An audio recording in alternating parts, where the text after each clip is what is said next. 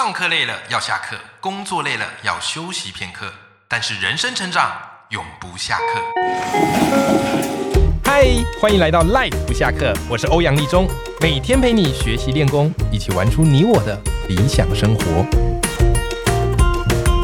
本期节目由小黑皮玩台湾赞助播出。小黑皮玩台湾是由知名的台湾霸团队好所开发出来的台湾文化四 D 百科组合。我发现啊，他们这个去注意到每座城市都有独特的魅力，所以通常我们觉得啊，那些东西或许我们得到博物馆啊、听导览啊，我们也许才有办法去吸收得住。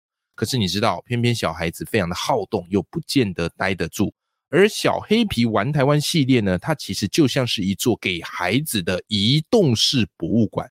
他们用的方式非常有趣，以台湾一线一故事、一绘本一桌游的方式，希望带着大家一起走遍台湾的二十二个县市，而且为孩子量身打造出这一座台湾文化四 D 百科组合。那为什么说是四 D 百科组合呢？啊，因为它们里面有四个品项。第一个就是平面的桌游，他们把每个县市都变成是一个故事。那当初我本来以为，哎，这个故事看起来会不会很像是各县市的这种导览，对不对？好，比方说什么三义木雕啊，哦，比方说这个这个彰化的鹿港啊，好，就开始介绍。但不是，因为他们请来的非常厉害的编剧，好，重新去设计里面的故事环节，哦，透过小黑皮，好，到各县市的这个景点。好，遇到了一些人事，然后慢慢交织出一个动人的故事。好，所以我自己在读故事的时候，我是非常非常的享受。再加上他们故事的质感跟画风，呃，也非常的漂亮。更重要的是，在每一本绘本最后面呢，它还会有这个所谓的延伸阅读，好，以及这个景点介绍，更可以让家长带着孩子们呢，好去了解这一块土地更多的事情。好，这个是绘本的部分。第二个是我觉得超级酷的，就是它每一本绘本都会搭配一套桌游，真的，好，每一本绘本都会搭配一套桌游。好，比方可能这本绘本是逛老街，就是在讲这个鹿港，然后它就会搭配一套跟鹿港有关的桌游，而且是他们自己设计的，而且这个难易度呢是非常非常适合孩子的。因为我本身如果有听我节目的听众朋友知道，我是一个桌游狂、桌游吃、桌游控。所以一看到桌游我就受不了，而他们的桌游是做的非常的精致，而且又可以完美的搭配这个绘本。所以带孩子读完绘本，了解这个地方的风土人情之后，马上接着玩这套桌游，就可以先来在桌上来做一套桌上漫游。而第三个呢，就是有声书。如果念完绘本之后，哦，或者有些地方你想要直接放给孩子听，哎，他们是有有声书的，而且还会搭配不同的语言，啊，台语、客家话，然后或者是一般的国语，好，可以让孩子呢在听觉上，好去感受到这个地方风土人情的故事。哦，这个是我特别推崇的。然后再来最后一个，第四个呢，他们还有这所谓的走读旅游。事实上，当你还当你带孩子啊阅读完他们的书，好阅读完他们的绘本，在玩完桌游之后，你大概心里有个底。下次你带孩子，好，比方说去新竹、去花莲、好去高雄，哎，这个都有你们曾经阅读或是玩过的影子，哎，你就没什么问题。但是呢，他们团队很狂啊，他们团队甚至推出未来有机会带大家一起去进行一趟亲子走读旅游。要怎么做到呢？因为现在小黑皮游台湾正在进行集资，而且是迈入第三季。只要集资破一千五百套，那么就会解锁这个走读旅游的行程。那么小黑皮游台湾呢，是我非常推荐大家可以支持购买的哈，因为你可以看到他们对于这片土地的用心，也让我们培养孩子从小到大。就了解我们自己的故乡以及风土人情。那么详细的集资预购链接，我放在节目的资讯栏，好，希望对你有帮助喽！一起来支持这一套小黑皮玩台湾。好的，欢迎大家收听 Live 不下课，我是王立忠，每天一集不下课，别人休息你上进，累积你的复利成长。那么今天非常的特别啊！今天我们要来聊一个话题，这个话题我自己也觉得非常的兴奋。为什么呢？因为刚好前几天我跟朋友吃饭，哈，我跟那个杨思棒医生，啊，是我一个朋友啊，然后我们就一起吃饭，然后一起去聊天。那思棒医生他有很多的故事嘛，啊，然后他刚刚跟我讲到一件事，我觉得对我而言特别特别的有启发。好，当时我们是三个人，我跟思棒，还有另外一个是配影。啊，他是在独立书店，好，曾经在独立书店，哦，担任过企划，啊，反正一聊起阅读，我们就是天南地北的聊，哦，很看很快，好，时间不知不觉就过去了。好了，刚好当时跟思邦聊天嘛，然后思邦就跟我说，哎，他昨天然后去跟一个这个企业家吃饭，啊，叫做李三彩。好，然后我说，哎，为什么会跟这个？为什么会有这样饭局呢？反正我就好奇宝宝，我就喜欢问。然后四邦就说，哦，那又是一个非常遥这个非常庞大的故事。好，那简单说，就是因为思邦他常常会去参加各式各样的演讲活动，哈，去结识各地方的贵人。刚好有一次，哦，这个陈天仲老师出书，啊，陈天仲老师非常厉害，啊，他就出书，啊，然后他出这套书呢，出版社就，哦，这本书，出版社就办那个活动，就是如果你有写这个书的心得。啊，读完陈天仲老师的书啊，有写这个心得，那就可以有机会可以参加到陈天仲老师的这个 VIP 的读书会啊，或者新书分享会啊，因为要听陈天仲老师演讲，这个很不容易。好，那心得呢就写两百字就好。那思望这个人就是非常会写读书心得，而且也非常热爱阅读，好，所以他就很认真的写。然后他当然不可能只写两百字啊，他跟我说他基本上写读书心得都是两千字起跳。好，所以。他就有这个荣幸，然后就被选上，然后就去参加陈天仲老师的演讲。好啦，然后就在这个演讲场合认识陈天仲老师嘛。然后陈天仲老师就觉得，哎，这人很有意思，所以就邀请他去吃晚餐。好，请问说，哎，吃饭有没有事啊？一起吃个晚餐。那吃饭说，啊，当然好啊。好，就他们一起吃晚餐。然后吃晚餐的时候呢，他就发现有一个人穿梭在这个座位期间。啊，然后这个来回的张罗，好跟大家打招呼，好，然后以及安排这个事情，好，然后他就很纳闷，这个人是谁呢？啊，一认识之下发现，哎，他就是这个李三彩。那本身呢是开经营这个外语的教学企业，啊，那本身在这个外语教学的投入是非常非常的厉害的，哈，创业是非常厉害的。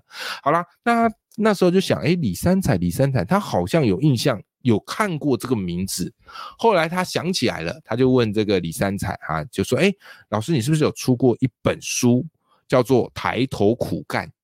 哇，这个李三彩也非常的讶异，想说：“你怎么会知道？因为这本书是没有在市面上卖的，因为那本书是他自己啊跟出版社合作，自己出爽的啊，想要给自己的朋友啊，还有给自己的学生，所以他没有打算在书店上卖的。”然后思棒说，因为他有读过这本书，我就纳闷说，哎，你怎么会读过这本书？他说，因为他刚好在二手书店有看到这本书，所以他就把它买下来，把它读完了。哇，所以你看，这就是一个非常有趣的阅读结缘的故事。好，这个就是思棒跟我讲的。那我非常喜欢这个故事，为什么呢？因为在这个故事当中有一个关键词，是我觉得对我们听众朋友会非常非常有帮助的。什么样的一个关键词呢？各位，这个关键词就是刚才我们提到李三才老师啊，他的这本书的书名叫做《抬头苦干》。听众朋友，你有发现过去啊，我们这个文化，我们这个社会才教我们一一个词，叫做埋头苦干啊，就是低着头，很努力的，很勤奋的去把这件事情做好。你把这件事情做好，自然大家就会知道，对不对？啊，怎么呃，什么花若芬芳，蝴蝶自来嘛，好，所以我们都很着重，就是你就是默默的哦，埋头苦干，好，不要问别人知不知道，OK，你要先问自己有没有做好，对不对？好，所以以前也有一句话老话嘛，叫做十年寒窗无人问，一举成名天下知。可是听众朋友想一想，难道这样就能够确保我们的努力真的能够被看到，而且是？有意义的吗？我觉得在这个时代不一定，在这个时代不一定。或许或许啊，在过去那个什么科举功名的时代是有可能的，可是在这个时代，你埋头苦干的人有很大的几率，最后就是默默无闻，或是完全不被发现，或者是你的努力、你的成就被别人整盘端去。你说哇，欧阳老师你怎么那么腹黑啊？哦，你怎么这这个这么现实啊？我说不是的，我不是的，因为这个还真的是有论据可以做证明的。好，在这个年代，你绝对不能只是埋头苦干，你必须要抬头苦干，抬起你的头，并且想办法让你努力被知道，而且想办法去优化你的努力方式。为什么呢？这跟一个社会学的效应有关。好，跟大家分享一下，这个效应叫做马太效应。什么是马太效应呢？它其实是由美国社会学家罗伯特·莫顿所提出来的。它指的是啊。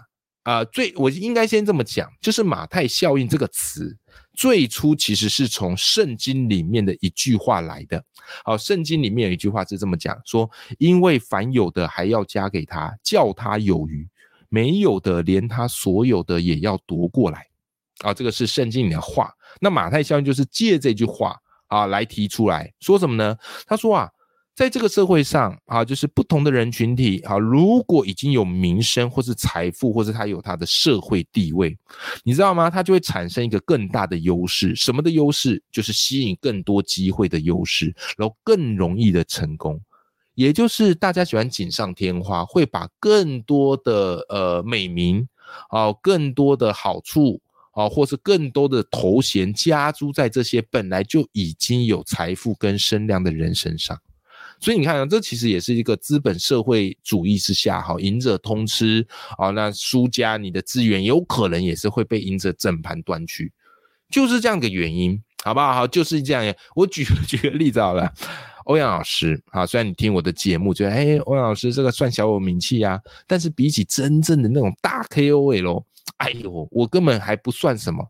如果我提出了一个论点啊，这个论点我觉得是独创、全新、很有启发的。对不对？哈，假设我在节目上讲好了，结果有一个可能更大的 KOL 啊，追踪破百万，啊，非常大的 KOL，他听到我讲的，诶，觉得这个概念很有意思，他就拿去自己讲，或是自己拿去写文章讲，然后可能没有写说是从我这边得知的，因为他想说知识公共财嘛，他讲出去，各位最后哪个人会红？当然是这个 KOL 会红嘛，因为他的聚众本来就很多，所以反而会吸引更多的人去关注他。那当初提出我这个论据，好提出这个概念的我，反而就没有被看见。这个就所谓的马太效应。所以为什么要经营个人品牌？为什么要经营自媒体？很大的部分有时候不只是为了红，而是如果你没去经营的话，很多时候你的努力或是你提出来的创建。会被别人整盘端去，对不对？好，这个就是一个很重要的点。那还真的有类似这样事情，事实上这种事情呢层出不穷啦。那关于马太效应，一个最经典的案例是这样的哈，在一九七四年有一个诺贝尔的物理学奖的得主，好叫做安东尼秀伊生，OK，那他发现了这个宇宙中的这个脉动星而获奖。可事实上，哈，这个脉动星呐，其实是他的一个女学生，叫做约瑟琳贝尔所找到的。可最后呢，明明是他发现的，但他的功劳全被否定了，然后也没有被表扬。好，反而大家就把这样的一个头衔、这样一个荣耀加诸在这个本来就很有名的安东尼身上。后来这件事情呢，引发这个学界的争议啊。好，当然我们不是要去探究这个学术伦理的问题啦。好，这个问题当然就是给这个专业者来论定。但是我们把它回扣到我们自己身上去回想看看，在职场上。有没有很多时候是你明明做了很多事情，然后你努力很久，然后最后这个成果，哎，却不见得人们会想到是你的，这应该蛮常见的嘛，对不对？好，成果可能是长官、上司或搞不好被你这个同事给端走了，那你有没有不甘心过？一定会啊，一定会啊，那你怎么办？一般时候你可能就是说啊，算了，摸摸鼻子，职场文化。我觉得听我节目就是我们要有一个。敢去行动的勇气，就是他不应该只是一个，嗯，就算了。我觉得我们可以去做更多事情，对不对？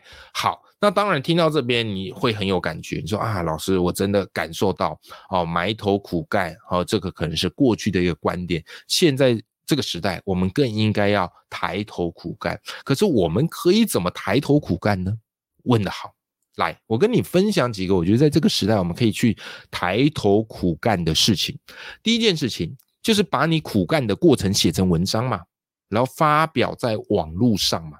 这件事情，如果你长期听我的节目，你会发现我不断、不断、不断的强调，为什么呢？很简单，跟行销的概念是一样，就是做广告、做行销，如果要让这个消费者开始动心，而且真的把这个商品留意在心里，你至少要不断的推波助澜，讲七次以上，有没有？这就是为什么很多的行销广告会一直不断的下广告啊，让你每次滑脸书都看得到，好开 email 都看得到，就这原理啊。那同样也是一样啊，就是你努力的过程，你苦干的过程，以及你的专业，你要不断的、不断的把它写出来，不断、不断的分享出去，才会在读者的心目中有一席之地，才会让人。意识到你有多努力，但这件事情对多数人而言是很难的，因为在我们过去的成长经验跟这个教育背景之下，好，大部分都会教你要什么爱爱内涵光啊，好，要低调啊，要谦冲字幕啊，对不对？好像你去分享你努力的过程就是一种炫耀。其实不是的，好，其实不是的，好，而是我觉得努力的过程不应该只有自己知道，你写出来并不是为了炫耀，而是可以去激励更多的人，对吧？总有读者在等你嘛，好，你写出来或许可以提供给这些这个正在朝这条路努力上的人一点方法。好不好？好，所以不要把说写文章是什么高调炫耀，你就当做是一个人生的记录嘛。然后这个人生的记录，也许在未来的某一刻会为你带来意想不到的机会啊！除非你清心寡欲、隐姓埋名，不想被这个世界所知道，那就另当别论啊！不管。啊，不然你在这个职场上，或是你在经营个人品牌上，其实把自己苦干的过程写成文章，我觉得是一个很天经地义的事情。好，然后再来第二个啊，干嘛呢？你要抬头啊，你要抬头啊，干嘛？看这个市场上需要什么，然后你要去创造这个需求。很多人埋头苦干，就是他觉得他自己的东西很好，然后就当当当当当当当一直弄，就最后弄出来了，发现哎，市场没需求，或是大家不买单。然后他就会觉得，哎呦，我这个怎么，呃，我怎么怎么这个伯，呃，千里马要遇到伯乐，难道这么难吗？我真是怀才不遇啊！哎呀，这种你就应该要多去看一些这种行销啊，或是这种市场面的东西，你要去了解一下市场的需求是什么。如果市场没这个需求，你要想办法去创造这个需求。啊，透过写文章是可以去创造这个需求的。那如果市场本来就已经有这个需求，但是很多人在做了，那你要去找出差异化，甚至你要去懂得重新包装，好不好？我举个例子嘛，写作这件事情其实大家都听过，可是过去大家可能就觉得啊，写作就是这个作文班为了考试教成人写作的，说实在并不多。可是因为我自己。呃，是透过写作发迹的，是透过写作有机会被看到了，出了很多书，所以我就觉得写作这个课题哦，不应该是学生才要学啊，大人更应该学。可是大人都不太写作啦，所以后来我就想要开一个跟大人有关的写作课嘛，那我就去研究啊，就是你要怎么样才有办法吸引大家来参加。好，所以我就决定这个写作课的名称呢，一定要比较吸睛一点点。所以后来我就把它取叫做“爆文写作课”，爆炸的爆，文章的文，爆文写作课。就透过我的这一套方法，你有机会好在网络上写出吸引人按赞或是分享的文章。好，但我常讲一件事，叫做写作是日常，爆文是必然，不可能你一写就爆了，不可能。但是你可以用一套方法优化你的写作策略。有没有？哎，就后来发现刚好打中了这个市场的需求。好，所以这是第二点，我想要提供给大家参考的一个方式。好，在第三个点也很重要哦，就是你要抬头，抬头看什么？看高手们怎么做，不要闭门造车。你透过看高手们怎么样经营自己，以及他们的这个策略跟方式，甚至你看他文章怎么写，那你就可以去优化自己的一个策略嘛。这件事情是很重要，就是不要有这种文人相亲，你不要觉得我在做这件事情我最棒啊，其他人做都是邪魔歪道，哇，那你就会错过很多自己进步的机会，对不对？所以你会发现，越见多识广，好，越多阅读的人，他们其实是保持一个比较呃敞开的心，他不会觉得什么一定是对，什么一定是错。像我也常讲啊，我讲的东西，它不见得是对，它可能只是我个人主观的偏见。我常这样讲，这不是客套话，而是我知道，或许过几年，我知道另外一套方法，我会回头去修正我自己的一个方式，好吗？好，那今天的这一集呢，我们跟大家谈到一个很重要的概念嘛，好，就是不要当个埋头苦干的人，要当一个抬头苦干的人。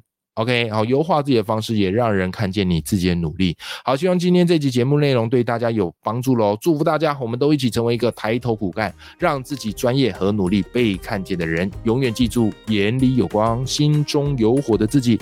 那么，我们下期见，拜拜。